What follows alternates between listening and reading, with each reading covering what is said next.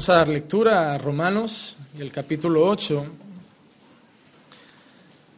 Y vamos a leer del versículo 31 a versículo 34. Estaremos meditando en cuatro versículos. Son cuatro preguntas. Cuatro preguntas que el apóstol Pablo nos plantea. Romanos capítulo 8, versículo 31 hasta el versículo 34. Y dice así. Entonces, ¿qué diremos a esto? Si Dios está por nosotros, ¿quién estará contra nosotros? El que no eximió ni a su propio Hijo, sino que lo entregó por todos nosotros, ¿cómo no nos concederá también con Él todas las cosas? ¿Quién acusará a los escogidos de Dios? Dios es el que los justifica. ¿Quién es el que los condena? Cristo Jesús, el que murió, sí más aún, el que resucitó, el que además está a la diestra de Dios, el que también intercede por nosotros. Amén. Cuando nosotros vemos la carta a los romanos, vemos, a veces me han preguntado cuál es mi libro preferido de toda la escritura. Y sí que lo más correcto sería decirle a todo el mundo que la palabra de Dios no tiene que tener un fragmento preferido, pues toda es igual de importante pero sí que algunos tenemos una cierta afinidad mayor con algún libro porque nos ha servido a lo mejor a lo largo del camino. Y, para mí Romanos ha sido un libro que yo creo que ha concentrado todo lo que Dios ha hecho en mi vida. Cuando vemos los tres primeros capítulos, vemos la presentación de una cosa y una palabra que no nos gusta, que es la palabra pecado. Nosotros ahora estamos en Barcelona haciendo una serie de romanos y la gente creo que se está empezando a cansar porque los tres primeros capítulos es pecado y pecado y pecado y que nadie se ha librado. O sea, Pablo empieza a presentar que ni judío ni gentil está libre y que el pecado es algo universal que abarca a cualquier ser humano. Pero también en esos capítulos Pablo también está hablando sobre la fidelidad, sobre la justicia de Dios. Luego Pablo sigue en el capítulo 4 hablando, de otra cosa muy importante y es que nos presenta la salvación en el antiguo pacto también por gracia y no por obras. Porque es algo que muchas personas han confundido a lo largo de la historia. Mucha gente se ha preguntado, ¿y cómo se salvaron aquellos que no tenían a Jesús en persona? Aquellos que, porque han entendido que en el Antiguo, la gente a veces se ha hecho en su mente como una división, como si en el Nuevo Testamento y de ahí en adelante nos hemos salvado por fe, eh, por gracia, mediante la fe en Cristo, y que en el Antiguo Testamento se han salvado por ser buena gente. y no es así. Pablo empieza a preparar en ese capítulo 4 la explicación de que todo el mundo, incluso en el antiguo pacto, se ha estado salvando por pura gracia. Y es solo por gracia que alguien puede salvarse. Pablo sigue hablando en el capítulo 5 y ahí empieza a presentarnos los frutos de la justificación por la fe. Pablo empieza a enseñarnos que somos justificados por la fe, solamente por la fe, somos hechos justos ante Dios por la fe en Cristo y que eso da unos frutos en nosotros. Y en el siguiente capítulo, Pablo empieza a presentarnos en el 6 los frutos de otro proceso que se inicia tras esa justificación, que es la santificación. Cuando llegamos al capítulo 7, el apóstol Pablo nos empieza a hablar de la muerte en relación a la ley y finalmente Pablo llega al capítulo 8, que es donde estamos. Y Pablo, yo imagino que se encuentra ante una situación compleja, que es la realidad de que muchos creyentes en muchos momentos de nuestra vida, debido a muchas aflicciones y dificultades, nos hemos sentido a veces incluso desamparados por Dios. Nos hemos sufrido. Hemos fallado a veces en ocasiones hasta el punto de sentirnos quizá abandonados por Dios por nuestros errores, o hemos pasado por largos procesos de enfermedad o situaciones similares que nos han hecho a pensar que Dios nos ha dejado de lado y nos ha desamparado, olvidándonos de que es algo común en los seres humanos pasar por esos momentos. Yo creo que a veces Pablo ha notado que muchas personas han sentido también la acusación del enemigo de nuestras almas sobre ellos. Esa presión ha ejercido algo duro en su alma que los ha llevado a estar tristes en la presencia de Dios, perder el gozo, perder la confianza, perder incluso en momentos la fe viva que tenían en, el Señor y en su obra. Y entonces cuando Pablo presenta esas grandes preguntas, son cuatro preguntas que eh, consigo también llevan cuatro respuestas y que yo creo que traen un mensaje lleno de esperanza y confianza a todos los creyentes. Yo soy una persona que la gente que me conoce sabe que yo predico mucho sobre el pecado, porque para mí es el enemigo número uno, no del mundo, sino también de la iglesia. Es un tema para mí muy importante. Incluso mis sermones y, y la esperanza no lo relacionan mucho. Pero como todo cristiano, a veces necesitamos que alguien nos refresque esa esperanza viva que tenemos en el Señor. Que alguien nos recuerde que Dios está con nosotros. Que alguien nos recuerde que tenemos un Dios sobre nosotros que es todopoderoso y soberano y tiene todas las cosas bajo control. Que alguien nos recuerde que a pesar de que físicamente lo que estamos viendo está mal y que todo lo que está pasando ya se nos ha descontrolado y que estamos con las manos atadas, somos impotentes y nada podemos hacer, tener la confianza de que Dios todo lo sabe. Y que si no lo está haciendo Él, lo está permitiendo. Y todo con un gran propósito. Porque Dios no hace las cosas por casualidad, no hace las cosas sin pensar, no hace las cosas a lo loco, no es alguien emocional, irracional, es una, eh, Dios es alguien que actúa con un plan perfecto, determinado y trazado desde toda la eternidad. Entonces, Pablo trae esas preguntas a nuestra vida que trae consigo automáticamente unas respuestas que nos llenan de fe. Y mi deseo es que cuando acabe este sermón, si alguno de vosotros está quizá pasando por un momento espiritualmente de, debilidad, un momento en el que se siente incluso lejos de Dios, un momento en el que siente que ha perdido el gozo y la alegría, incluso que en momentos de su vida, por situaciones que puedan estar pasando, se ha sentido como desamparado, como si Dios ya no lo estuviera ni mirando ni escuchando sus oraciones que hoy salgamos de aquí todos y todos aquellos que estén afligidos y los que no también, recordando esa esperanza de que Dios está con nosotros. Esa va a ser mi intención y pretendo que el Espíritu Santo así me ayude. Cuando nosotros llegamos al capítulo 8 y vemos esos versículos, vemos algo que Pablo está utilizando y que si vemos el Antiguo Testamento se utiliza bastante, que es que si tú lees las expresiones que usa, parece que estamos frente a un tribunal, parece que estamos en un juicio, porque se habla de ser justificados, se habla de ser acusados, se habla de ser condenados y, se usa mucho y Pablo lo utiliza constantemente ese escenario. Parece que Dios nos está presentando al Señor como un gran juez, parece que tenemos al otro lado a Satanás como el gran acusador, parece que los creyentes somos aquellos que estamos siendo acusados y los ángeles todos aquellos espectadores mirando ese gran juicio. Entonces, cuando vemos estos, estos versículos, vamos a empezar a depararnos con eso. Cuatro preguntas que cada una de ellas va a traer un aliento de esperanza a nuestras vidas. Y yo quiero que las escuchen con mucha atención. Esa palabra, si su corazón no está dispuesto a retenerla y a recibirla, va, a caer en un saco roto y se va a ir a casa de la misma manera. Pero yo sé que si usted dispone su corazón para escucharla, cada palabra, cada pregunta y cada respuesta que vamos a ver en esos cuatro versículos va a devolver y va a llenar otra vez esa fe que quizá estaba pasando por un momento apático en su corazón. Vamos entonces, en el primer versículo, vemos que, Pablo nos pregunta la primera cosa, si Dios está con nosotros, ¿quién estará contra nosotros? Es la, mayor cosa que nos pueden decir, es la mayor noticia que nos pueden dar. Pablo nos dice, si Dios está con nosotros, ¿quién estará contra nosotros?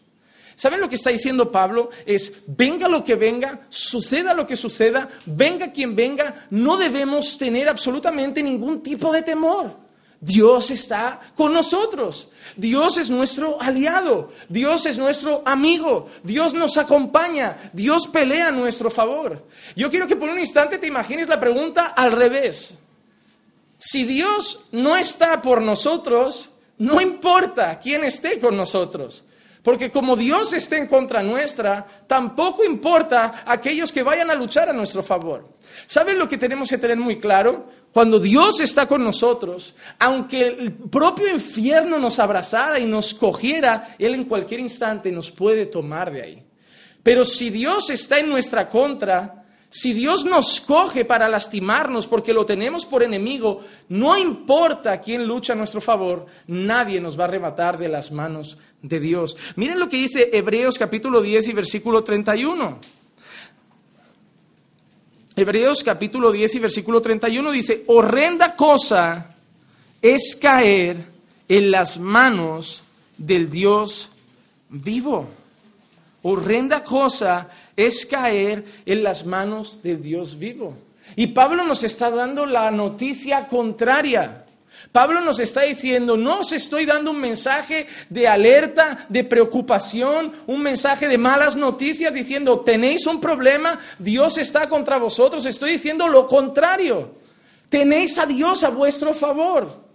Pero sin embargo, también tenemos que recordar que Pablo no está diciendo, eso significa que la vida os va a ir bien, eso significa que todos los días van a ser fáciles, eso significa que todo lo que os va a suceder es bueno. No, Pablo no está diciendo eso, Pablo está diciendo, tenéis a Dios a vuestro favor. Pero tenéis que entender, número uno, que vivís en un mundo que es contrario a vosotros por vuestros valores y principios. Ahora tenemos un movimiento a nuestro alrededor que está impactando toda nuestra sociedad y es contrario a los valores cristianos. Un lobby muy fuertemente levantado contra nuestros principios, nuestras creencias, y los cristianos estamos siendo tratados de intolerantes, retrógrados, homófobos, y nos están asaltando y nos están rechazando y la sociedad nos está viendo como los malos de la historia, los malos de las películas. En vez de ser aquellos que buscan la paz, nos miran a nosotros como si buscáramos la destrucción de ellos, como atacarlos, como si fuéramos los malos. Vivimos en un mundo donde vamos a tener dificultades. Jesús lo dijo, en el mundo tendréis aflicción. Y hay gente que cree que por llegar a los, caminos del Señor y estar en las manos del Señor, todo le va a salir bien.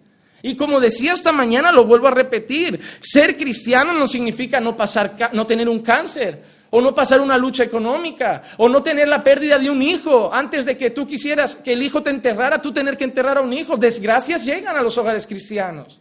Dios no nos ha dicho que por estar en sus manos todo nos va a ir bien. Solo nos ha dicho que pase lo que pase, está tranquilos porque yo estoy con vosotros y lo que suceda no se escapa de mi control. Es decir, si no lo estoy haciendo yo, lo estoy permitiendo. Es la confianza que tenemos que tener incluso si estuviéramos viviendo lo que Job vivió. Job constantemente era golpeado.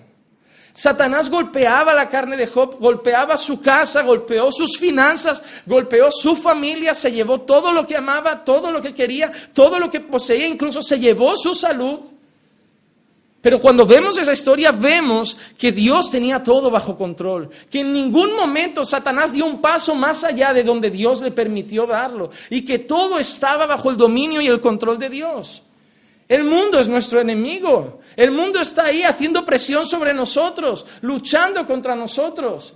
El mundo es enemigo también de Dios. No solo Satanás lucha en esta guerra, el mundo odia a Dios, aborrece a Dios y aborrece a sus hijos muchas veces. Por eso tenemos muchos misioneros en muchos países siendo asesinados, siendo perseguidos. Hoy es maravilloso estar en este lugar. Es maravilloso estar en un país donde, como oraban al principio, no tenemos temor de que alguien entre por la puerta con un arma y nos asalte. Pero ¿qué hay de esas personas que están en sótanos, escondidos, en malas condiciones físicas o materiales, solamente por tener el privilegio durante unos minutos escuchar un mensaje del Evangelio? Ellos están siendo afligidos, pero ellos saben otra cosa. A pesar de esa persecución, a pesar de esa guerra, Dios está con nosotros y no nos tiene que preocupar quién está contra. Por otro lado, tenemos un feroz enemigo. Satanás es nuestro adversario, el adversario de nuestras almas. Y Él anda rugiendo, Él anda detrás de nosotros, Él anda provocándonos. Incluso Satanás está tan alrededor que si Él pudiera hacer que pecáramos cada día más y más, Él lo haría.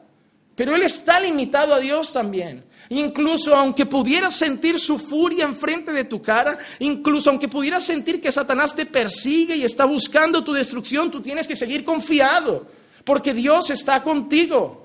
Y esa es una frase que tiene que resonar en tu corazón. Y no en los momentos buenos, porque es muy bueno que nazca un bebé en un hospital y decir, gloria a Dios, cómo Dios nos ha bendecido con la llegada. No, es también cuando perdemos a alguien y la iglesia se reúne para dar la despedida a un hermano y decir, gloria a Dios, Dios sigue con nosotros. Y esa mujer que enviudó hay que decirle, hermana, Dios está con usted. Y con esos hijos que ahora son huérfanos, hermanos, Dios está con usted. Porque decir Dios está conmigo cuando las cosas van bien es sencillo.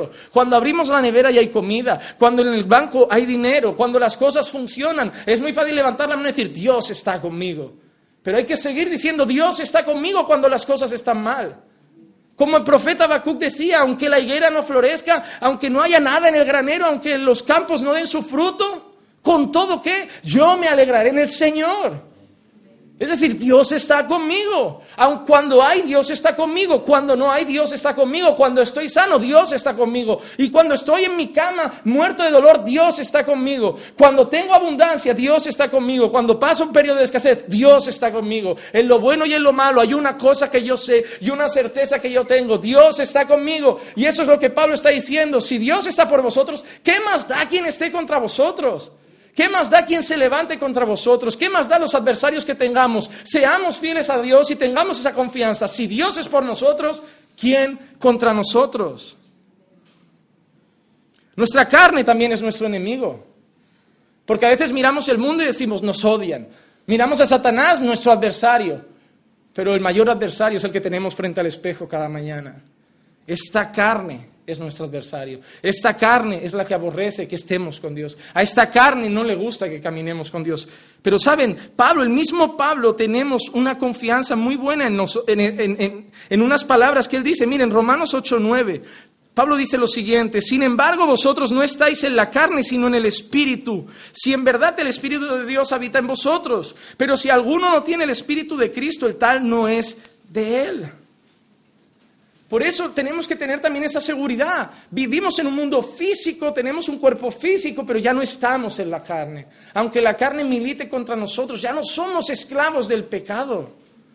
Hermano, también quiero darte un aviso. Ya no puedes seguir excusándote. Ay, es que la carne es débil, es que la carne es débil. A mí no me bastan esas excusas.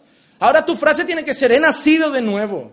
He sido regenerado. Ya no soy esclavo del pecado. Ya no pertenezco a las tinieblas. He sido llevado a su luz admirable. Ya no podéis seguir ocultándoos detrás de una excusa barata de es que somos todos pecadores. Sí, está bien, caemos, tropezamos, e, evidentemente. Pero aquel que se acomoda en esa excusa y se deleita en su pecado, ese no es un hijo de Dios. El hijo de Dios peca, pero no se apoya en una excusa barata de somos todos pecadores, sino que mira el pecado de cara y le dice, yo ya no camino en la carne, yo ahora ando en el Espíritu. Yo ahora estoy en el Espíritu. Yo ya no soy esclavo del pecado. Yo ahora Dios me ha dado dominio propio. Dios me ha dado la capacidad de, por su gracia, que la gracia no es el camino a la libertad de haz lo que te da la gana, sino la autoridad de poder mirar lo que antes nos esclavizaba, el pecado, los vicios, y decir, ahora te puedo decir no, en el poder que tengo, yo no, pero en el poder que hay en Cristo. Él habita en mí y la carne ya no me domina. La carne ya no es mi adversario, el enemigo, Satanás ya no es mi adversario, el mundo no es mi problema, aunque la carne se juntara, el infierno se juntara y el mundo se juntaran, si Dios es por nosotros, ¿quién será contra nosotros? ¿Tienes esa confianza? ¿O te desesperas en los momentos difíciles? ¿O te desesperas cuando llegan las batallas que todo cristiano pasa? ¿O te desesperas en las grandes luchas personales, familiares, emocionales que puedes tener? Pues yo quiero que sepas eso hoy, hermano. Esos momentos difíciles van a llegar a tu vida. Si no los estás pasando, te doy una gran noticia, van a llegar. Van a llegar. Mira a tus hermanos que ahora mismo están siendo afligidos y no los mires como pobrecitos, Dios a mí me cuida más que a ellos. No, ellos están pasando ahora, tú pasarás un día. Porque somos seres humanos y nos llega a todos. Además de que yo soy de los que creo firmemente de que el dolor, las pruebas y las dificultades es una de las mayores herramientas que Dios usa para transformar nuestra vida a la imagen de Cristo. Las pruebas nos dan forma. Las pruebas nos vuelven humildes. ¿Saben qué me ha vuelto las dificultades en la vida? Yo he pasado un año muy complicado, económicamente, emocionalmente, personalmente. Y, y ¿saben qué he visto que Dios hace? Lo que más aplaca a Dios es el orgullo. Todas las dificultades, ¿saben que me vuelven? Más dependiente de Dios. Porque muchas veces, igual las mujeres no tienen tanto ese problema, pero a los hombres muchas veces nos pasa. Creemos que mi casa depende de mí, mis hijos dependen de mí, mi esposa depende de mí, como que todo tiene que estar en mi control. Y falta que Dios te desarme todo tu casa, tu familia, tu trabajo, tu dinero y que te veas con las manos atadas, soy el hombre, debería hacer algo y ves que no puedes hacer nada y es cuando miras a Dios y dices, no, mi casa depende de ti, mis hijos dependen de ti, mi sustento depende de ti, mi vida depende de ti. Y yo oro cada día para que los cristianos sean cada vez menos independientes y más dependientes de Dios. Y que cada día oremos diciéndole a Dios que yo me disminuya y que Él crezca. Que yo mengüe y que Él crezca. Yo no quiero que veáis esta afirmación de Pablo para sacar pecho y ir como gente soberbia por la calle. Dios está conmigo, Dios está conmigo. Que es lo que muchos cristianos modernos hacen. No, eso nos tiene que llevar a humildemente reconocer que Dios está conmigo, no a que atraer a nuestro corazón soberbia.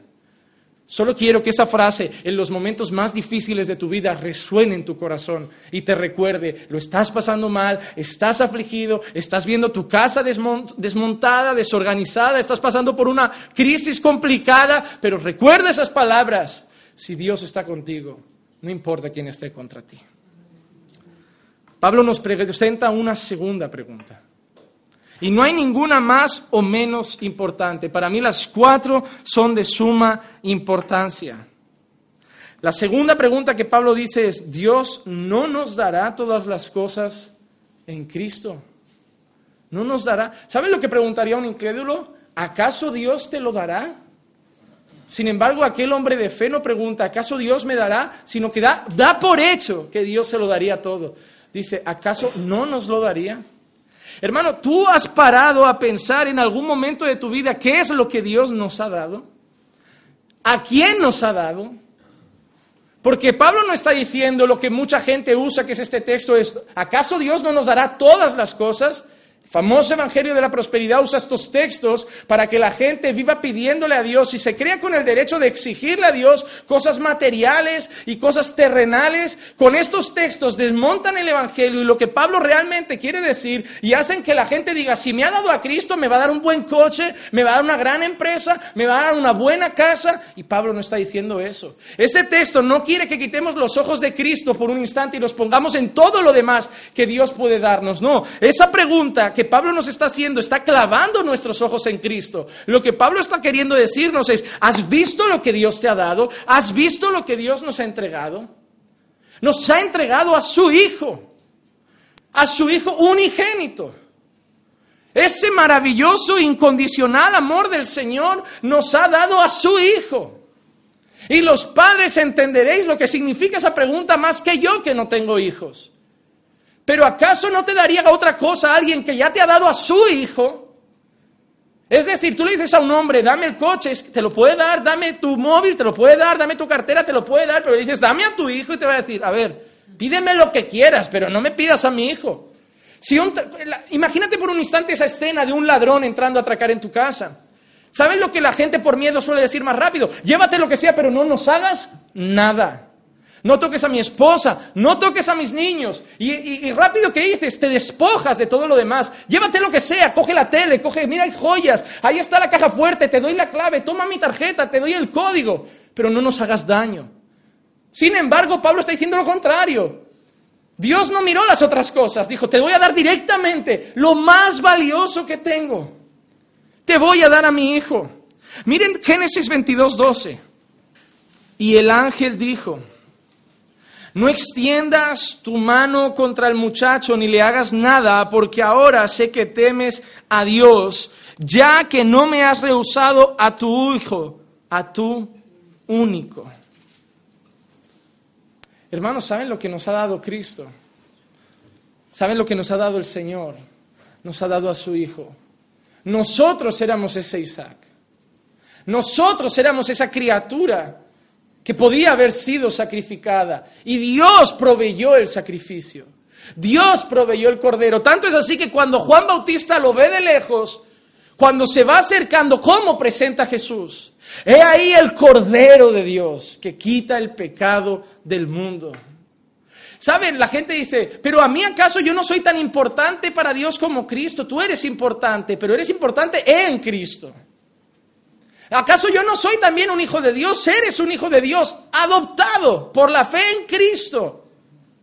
Es decir, Dios te ama porque te ama en Cristo. Dios te cuida por Cristo. Dios te bendice por Cristo. Todo lo que Dios tiene a tu favor es por Cristo. No porque tú eres su ojito derecho, no porque tú eres más especial que alguien, no porque Dios ha mirado a la tierra y ha dicho, ese me gusta a mí, ese va a ser especial para mí. No, todo lo que Dios te da es en Cristo. Y por eso lo que Pablo está diciendo es, no pongáis los ojos en las otras cosas, quiero que los pongáis en Cristo. No quiero que estéis preocupados en las cosas materiales. Lo que Pablo está queriendo decir es, tranquilos, Dios no va a dejar que os falte nada. Pablo no está diciendo eso. Pablo está diciendo, Dios ya os ha dado lo mejor. No miréis las otras cosas. Lo que Pablo está queriendo decir es todo lo demás es pequeño, todo lo demás es insignificante, todo lo demás es pasajero, todo lo demás es material, terrenal, hoy está, mañana no está, hoy montas una gran empresa, durante 10 años puedes tener éxito y al año siguiente irse a la quiebra. Hoy te compras un coche, el modelo de lujo del mercado, el que está ahí en auge, lo compras y te sale malo y qué. En dos años tienes que cambiarlo. Las cosas vienen y van. Lo que Pablo está diciendo es, no miréis esas cosas. No miréis esas cosas porque esas cosas son insignificantes al lado de lo que Dios ya nos ha dado. Nos ha dado a Cristo. Y yo quiero recordar una cosa que mucha gente parece que no lo ha entendido. Cristo no es un plan B. ¿eh? Porque hay gente que cree que el sacrificio de Cristo es el plan B, porque Dios hizo creó el mundo, creó a Adán, creó a Eva y parece que le salió mal, y entonces hizo un plan B para arreglar ese destrozo. No, la Biblia misma nos enseña que ese cordero ya estaba preparado desde antes de la fundación del mundo.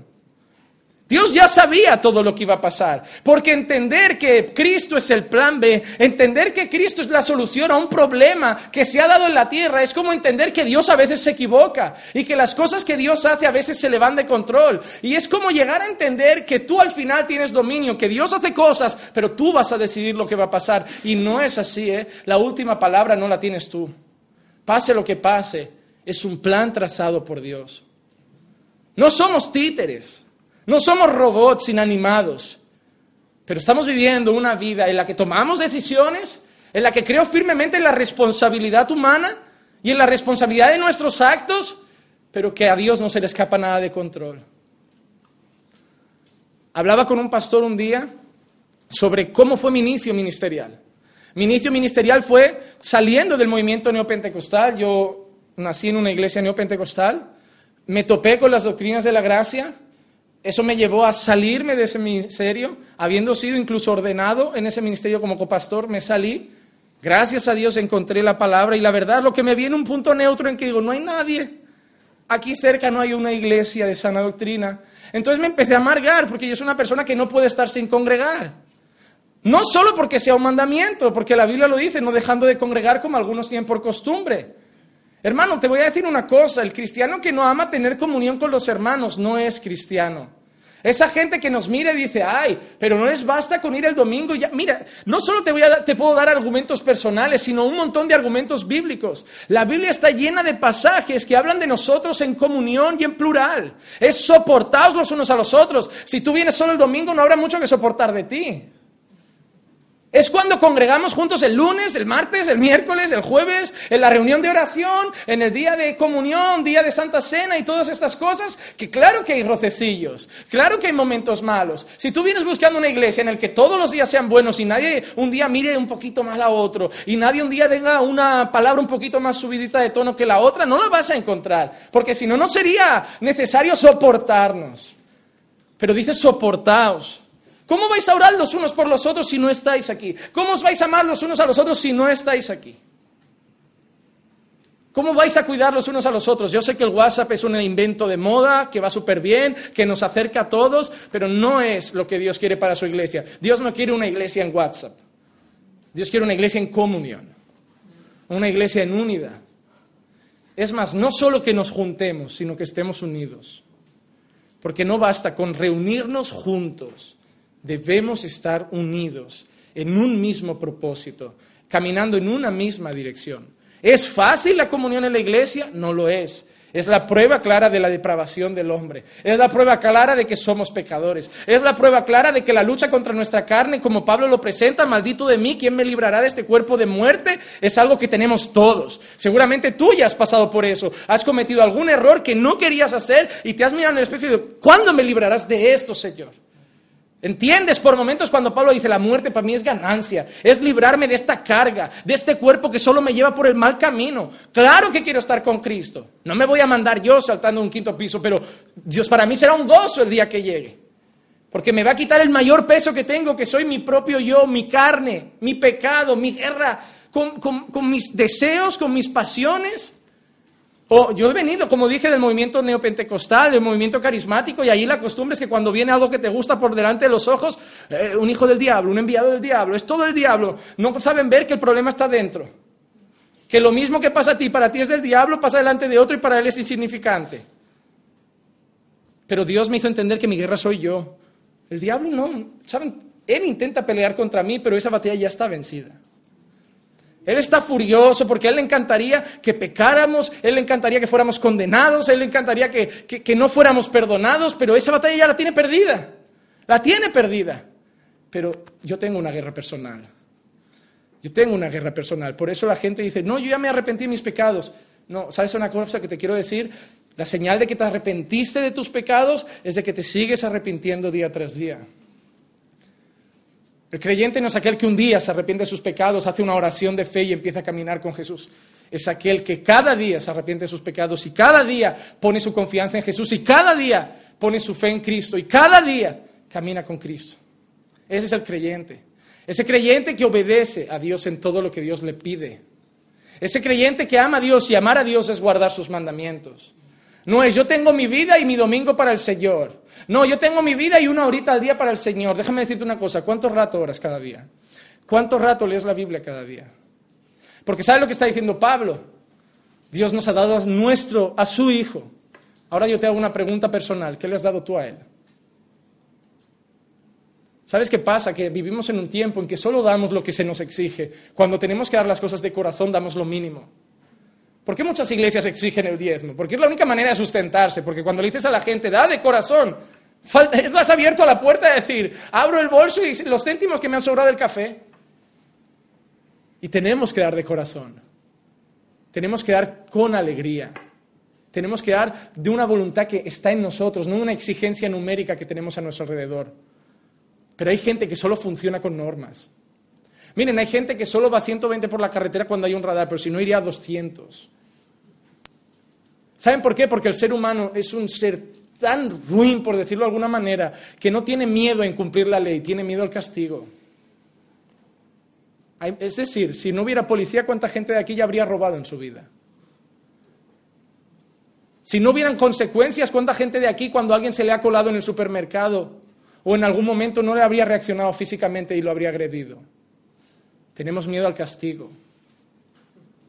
Pues sabes, ahora te está diciendo Dios una cosa muy importante, no te voy a castigar. Ahora demuéstrame que puedes ser obediente solo de corazón. Demuéstrame que puedes obedecerme no por miedo a ser castigado, sino por amor por lo que te he dado, te he dado a mi hijo. Dios te está diciendo, obedéceme por voluntad propia. Obedéceme porque quieres hacerlo. Y lo necesitamos, ¿eh? porque tiene que ser el que pone tanto el querer como el hacer. Pero Dios no te está exigiendo las cosas. No hagas las cosas, es que, ay, ¿por qué no haces eso? Ah, es que soy cristiano. No, es que no quiero desagradar a Dios. No veas el cristianismo como una serie de normas. Es como el bautismo. No lo veas como una obligación. Es un mandamiento, sí, pero hazlo porque, primero, porque se tiene que hacer y segundo, porque quieres agradar a Dios. No lo hagas por agradarme a mí, no lo hagas por agradar a una iglesia, agrada a Dios. Porque tu acto de obediencia es lo que más agrada a Dios. ¿Crees que lo que más agrada a Dios es una gran ofrenda? ¿Crees que lo que más agrada a Dios eh, es comprar algo para la iglesia, un donativo? Lo que más agrada a Dios es nuestra obediencia. Dios se complace con la obediencia de su pueblo. Y verás un montón de textos desde el Antiguo Testamento al Nuevo Testamento que hablan de la bendición que Dios puede dar y, que, y del gozo que Dios tiene cuando un pueblo le obedece, cuando un pueblo cumple sus mandamientos. Yo no vengo a decirte, Dios te ha dado a su Hijo, ¿cómo no te dará las otras cosas? Para que miren las otras cosas y digas, mira, ahora todo eso me va a dar Dios. No, yo quiero decirte, Dios te ha dado lo mejor, te ha dado a Cristo. Lo otro que tú miras a veces es insignificante. Ahora yo te hago una pregunta, ¿qué le vas a dar tú a Dios? ¿Sabes qué es lo mejor que puedes darle a Dios? ¿Sabes cuál es tu mejor ofrenda? Tu vida. Os ruego, pues, por las misericordias de Dios, que presentéis vuestros cuerpos como sacrificio vivo, santo, agradable a Dios, que es vuestro culto racional. No os conforméis a este siglo, sino transformaos mediante la renovación de vuestro entendimiento, para que sepáis cuál es la buena voluntad de Dios, lo que es agradable y perfecto. Lo mejor que le puedes dar a Dios es tu vida, tu cuerpo, en santidad, en obediencia. Pero yo quiero que tengas esta noticia Dios te ha dado a su Hijo. Dios te ha dado a su unigénito. Todo lo demás es pasajero. Dios ya te ha dado lo mejor. Saben, hay veces nos echan a escuchar este tipo de mensajes. Tranquilo, lo mejor de Dios está por venir. No, tú míralo a los ojos y dile, no, lo mejor de Dios ya vino.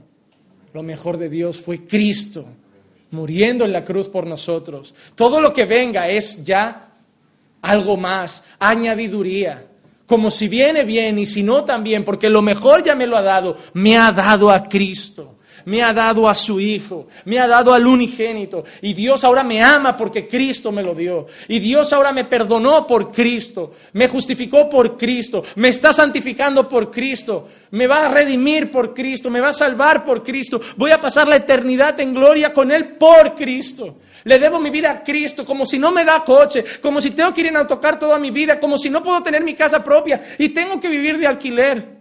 Como si tengo que vivir con lo justo y como si no me da ni para comer fuera un solo día. Me dio Cristo. El resto es pasajero. Vivo en un mundo que me ha hecho creer, y a mí joven, que cuanto más tengo, más he tenido éxito. Que el hombre que ha tenido éxito para él es el que tuvo una gran casa, dos coches, cuatro perros, treinta hijos, y todo le fue bien. Eso es éxito para el mundo. No es éxito para mí. Yo tengo a Cristo y no voy a perseguir las otras cosas con afán. Él me las puede dar, claro, Él me puede dar una casa. Mira, mañana puede llegar cualquiera y decir, pastor, tome, qué bendición, me sobra una casa para usted. Puede hacerlo. Confío en Él. No se lo voy a pedir. Él hará lo que quiera y me dará lo que quiera y en el momento que Él quiera. Porque Él es Dios. Y Dios no significa, Señor, yo te exijo, yo declaro, yo decreto, manda, ahora, arrebato, desato, ato. No es eso. Significa que tú eres Dios, tú haces lo que quieres, como quieres, cuando quieres y sobre todo si quieres. Por eso yo te pido, pero mis oraciones siempre tienen la costumbre de acabar de la misma manera, de la manera que mi Cristo me enseñó en Getsemaní. Pero hágase tu voluntad y no la mía. Como pastor a veces me dicen, pastor, vaya al hospital, que mi, que mi madre está muriendo. ¿Y saben qué quieren? A lo mejor que hagas esta oración, quita todo espíritu. Ah, sánala, como exigir a Dios que, que la sane. No, yo voy ahí, Señor. Si tú quieres, tú puedes sanarla. Si tú quieres, puedes curarla. Pero Padre, hágase tu voluntad. Porque, ¿saben? Al final es eso. Parece que oramos con menos fe y no es eso. Tengo plena confianza de que incluso si muriera la puede resucitar. Yo he estado en el funeral de mi abuela el año pasado yo he mirado ese ataúd. Y te, aseguro, hermano, que por dentro de mí un, un, poquito de esperanza de, yo sé que puedes, Señor. Yo sé que igual si gritas otra vez, Dolores, sal para afuera, igual se levanta. Pero yo también sé que tú haces lo que quieres, cuando quieres, como quieres y si quieres. Porque tú eres Dios soberano. Nunca olvides la soberanía de Dios. Por dos cosas. Una, nunca va a hacer lo que a ti te apetece, va a hacer lo que quiere. Pero también por otra cosa, ten la confianza de que nada se le escapa de la mano. Él tiene todo controlado. Nos ha dado a Cristo. Y si nos dio a Cristo, nos puede dar cualquier otra cosa. Pero eso no significa que te va a dar todo, significa que ya te ha dado lo mejor. Amén. La siguiente pregunta que Pablo nos plantea es esta. ¿Quién acusará a los escogidos de Dios? Es buena pregunta, digna de un tribunal, ¿verdad? Acusación. ¿Cuántas veces nos llaman al abogado de la acusación? Venga, ¿qué tienes que decir? ¿Quién es nuestro mayor acusador? Satanás. Hay gente que cree que la obra mayor que Satanás hace eh, eh, eh, es ponernos tentaciones e intentar no hacernos, hacernos caer. Sí, es cierto, pero su mayor obra es ser acusador. A eso se dedica. a ir delante de Dios, a hablar de nuestros pecados, incluso a nosotros, recordarnos nuestros pecados del pasado. ¿Cuántas veces no te viene a la cabeza todo lo que hacías? A mí me ha pasado estos días, ¿saben cuándo? Con la muerte del vocalista de Linkin Park. Yo no soy tan mayor, yo soy de la generación de esos conciertos. Yo he estado saltando al ritmo de sus canciones. Yo he sido un emo así, raro, con el pelo muy largo, todo negro, vestido oscuro, cantando esas canciones. Y en el momento que vi la noticia de su, suicidio, vino rápido recuerdos del pasado. ¿Te acuerdas cuando estás en los conciertos, lo que hacías antes, lo que fumabas antes, lo que tomabas antes, durante, después, las fiestas? Y mírate ahora, tan aburrido, encorbatado. ¿Cómo has cambiado? Parece que el enemigo te mira y te dice, ¿cómo me has fallado? Esperaba más de ti, Juan. Él nos acusa, Él nos apunta con el dedo. Pero cuando Él mira atrás y dice, mira lo que eras, es cuando tú lo tienes que mirar y decir, no lo que importa lo que era, importa lo que soy en Cristo. Van a escuchar mucho eso en mi boca, en Cristo. Es que mi vida está en Cristo. Mi, pasado, no, pero mi presente está en Cristo y mi futuro está en Cristo y todo lo que soy está en Cristo. Hay un grupo musical que se llama Logos, que tiene una canción que se llama Si Confesamos, que les voy a leer un fragmento. Realmente la canción es brasileña, es en portugués, yo lo, lo he traducido al castellano, dice así, y las, las, acciones y frustraciones de alguien corrupto traen con ellas horas de luto, frutos que, viven que vienen del enemigo atroz que respira detrás de cualquier siervo de Dios. Y si pudiese, sin dudarlo, aprovecharía para provocar en nosotros un pecado más. Porque eso es lo que Él hace. Él está furioso y anda detrás de nosotros y como dice la canción, si Él pudiese, provocaría en nosotros un pecado más, otro más. Es como que Él se goza al ver que tú fallas a Dios, fállale, fállale otra vez. Es, ten una cosa presente, yo, yo no soy una persona mística, pero soy una persona realista en cuanto al mundo espiritual. Y yo sé que cuando alguien está pecando, el enemigo se goza, se alegra. Y yo quiero que tengas esa escena. Cada vez que vayas a pecar, piensa que Él está al lado diciéndote, sigue, sigue porque a mí me estás agradando, porque estás desagradando a Dios. Y a Él le encanta, porque es que en esos momentos que yo me lo imagino en ese tribunal diciendo, míralo, y ese es tu hijo, y por Él murió Cristo, y a ese has justificado, y a ese lo estás santificando, ¿dónde está la santidad? Y a ese le vas a dar una eternidad de gloria. A Él le encanta tener argumentos, pero tiene un problema, que esa, esa pregunta también tiene otra respuesta. ¿Saben por qué nadie nos puede acusar? Porque alguien está a la diestra del Padre, intercediendo por nosotros. Y cuando Él viene acusando diciendo, mira, falló otra vez, Cristo se levanta y dice, falló, pero yo no morí por los pecados de ayer, yo morí por todos sus pecados, los de ayer, los de hoy, los de mañana y todos. Yo he pagado por todos sus pecados, yo he muerto por todos sus pecados, yo he derramado mi sangre por todos sus pecados. No por los que cometió, sino por los que va a seguir cometiendo. Y Él está ahí a la diestra del Padre, es nuestro abogado fiel, nuestro defensor. Y yo cuando lo fallo, yo fallo a Dios, hermanos. Yo me humillo, yo me quebranto, pero también me levanto con esa confianza de Satanás, sé que me estás acusando, sé que me quieres humillar, sé que me quieres avergonzar, pero yo sé que mi abogado fiel está a la diestra del Padre y está diciendo, ha fallado, pero yo lo he comprado. Lo he comprado a precio de sangre. No he pagado oro, no he pagado plata, no he pagado una fianza barata, lo he comprado con mi sangre y por mucho que falle, ha sido salvo. Es salvo. Y yo sigo obrando en él. Y la obra que empecé la voy a continuar. Y lo voy a ir perfeccionando. Y cada día sé que Satanás va a tener menos cosas de los que acusarle. Es doloroso, hermano, porque cuanto más intimidad tenemos con Dios, más mal nos sentimos por lo que hacemos. Yo recuerdo que antes tenía que hacer barbaridades para arrepentirme. Y ahora me vivo arrepintiendo de cosas que hay gente que mire, pero eso es una tontería, Juanma. Ya, para mí ya nada es tontería. Porque mi Dios no es santo, mi Dios es santo, santo, santo. Es una tontería si comparas lo que yo hago con cualquier persona de esta tierra. Es una, como siempre doy el mismo ejemplo, porque yo creo que todos pecáis, pecamos y pecaré en, eso. La, famosa llamada de, de, de Yastel, preguntando por el titular de la línea para ofrecer algo. Estoy reunido, me pillas mal de tiempo, o no está y eres tú encima. Eso es mentir, hermano. Eso es mentir. Y tú a veces dirás, una mentira piadosa. Hermano, no existe esa mentira piadosa, es una cultura muy, muy mundana. No hay mentiras piadosas, hay mentiras y hay verdad. Hermano, y son esas pequeñas cosas que la gente dice, pero eso es una tontería. Para ti sí, pero mi Dios es tan puro, mi Dios es tan santo, que para Él no hay mentiras piadosas, para Él hay alguien que debería siempre defender la verdad y que ha mentido. Que no le costaba nada coger el teléfono y decir, soy yo, pero no me interesa, no quiero hablar, no, no vas a sacarme nada, no vas a conseguir nada.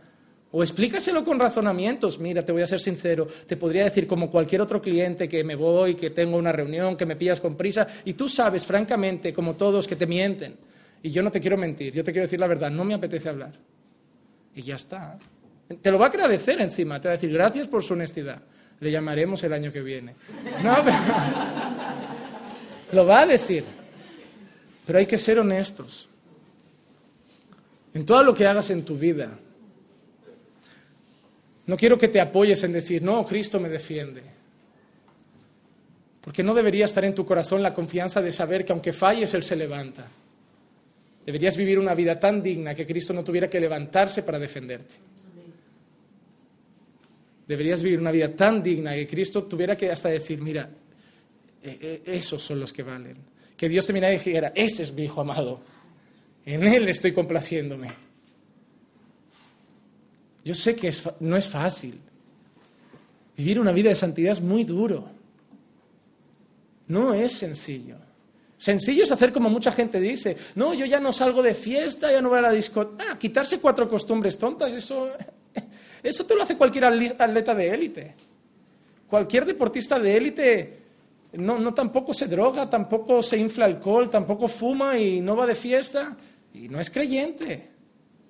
Te hablo de algo mucho mayor que cuatro costumbres superficiales. Te hablo de algo que transforma tu corazón. Te hablo de, las cosas que salen de aquí, porque de aquí salen las guerras, de aquí salen los pleitos, los homicidios, el chisme, la murmuración, la reclamación. Está aquí. Cuando tú haces algo malo, dices algo malo, piensas algo malo, todo está aquí. No, no, no te hablo del disfraz que nos ponemos para parecer creyentes. Te hablo de lo que llevamos dentro. Y te hablo de que debes estar buscando a Dios cada día más para que eso cada día más sea transformado y cada día más tu corazón sea más parecido al corazón de Cristo. Y que todo lo que hagas digas, ¿qué haría Cristo? ¿Qué pensaría Cristo? ¿Cómo hablaría Cristo? ¿Cómo reaccionaría Cristo? ¿Qué haría Jesús en esto? En este momento, ¿qué haría Cristo? Pero también puedes tener esa confianza de que cuando fallas, Satanás te acusa, pero Cristo intercede por ti. Y cuarta pregunta, ¿quién condenará a los escogidos de Dios? El versículo 34 nos plantea esa pregunta, ¿quién condenará a los hijos de Dios? Porque ¿cuál es la intención de ser acusados? Que luego seamos condenados. Esa es la intención, acusarlos para que Dios se enfade y el gran juez diga, es cierto, lo condeno. Pero ¿saben por qué no podemos ser condenados? Número uno, no seremos condenados por la muerte de Cristo porque Cristo sufrió nuestra condenación. Cristo pagó nuestra deuda. Cristo ya fue condenado por nosotros. Su muerte es la, la, clave, la esencia y la esperanza de saber que no seremos condenados, porque Él ya fue condenado. Su muerte, pero también su resurrección. Segundo motivo por el cual sabemos que no seremos condenados es su resurrección. Porque si se hubiera quedado muerto, el trabajo estaría a medio hacer. Él resucitó. Y esa es nuestra esperanza. ¿Saben cuál es? Que morimos con Él, pero también resucitamos con Él. Ahora somos una nueva criatura. Todo ya ha sido pagado. Nuestras, nuestras cadenas han sido rotas. El acta que nos condenaba ha sido rasgada. Y ahora tenemos un sello verde de aprobado, de aceptado, de no condenado. y la confianza que tenemos en su muerte y resurrección. Y como hemos dicho antes, la que tenemos en su intercesión por nosotros. Sabemos que Él murió, sabemos que Él resucitó y sabemos que ahora vivo está intercediendo por nosotros. Está clamando por nosotros. Está ante el Padre por nosotros, rogando por nosotros, pidiendo por nosotros, por amor a nosotros. Y eso nos tiene que mantener firmes y seguros en Cristo. Romanos 8.1, por consiguiente, no hay ahora condenación para los que están en Cristo Jesús, los que no andan conforme a la carne, sino conforme al Espíritu. La prueba de que estamos en Cristo es una. Ya no andamos conforme a la carne, ahora andamos conforme al Espíritu. Tú puedes profesar la fe que tú quieras en Cristo, pero la fe sin obras es muerta. Las obras no nos salvan. Nada de lo que hagamos nos hará justos ante Dios. Pero las obras son la prueba de que hemos sido salvos. Esa es una realidad. Nuestras buenas obras, acciones y conducta no nos justifican ante Dios porque son trapos de inmundicia. Pero hacer esas buenas obras y tener esa buena conducta, buscar esa santidad, buscar esa separación del mundo, buscar ser cada día más puros ante Dios, es la prueba de que hemos sido salvos, de que hemos sido justificados de que hemos sido adoptados y somos hijos de Dios. Eso es lo que yo quiero decirles hoy. Número uno, Dios está con ustedes. No importa quién está contra ustedes. Número dos, Dios les ha dado lo mejor. Les ha dado a Cristo. El resto es pasajero. El resto es lo de menos, porque ya les ha dado a Cristo. Número tres, no teman quien les acuse. No teman las acusaciones del enemigo. El Señor intercede por nosotros. Y número cuatro, no teman ser condenados, porque Cristo ya pagó nuestra condena. Amén. Vamos a orar.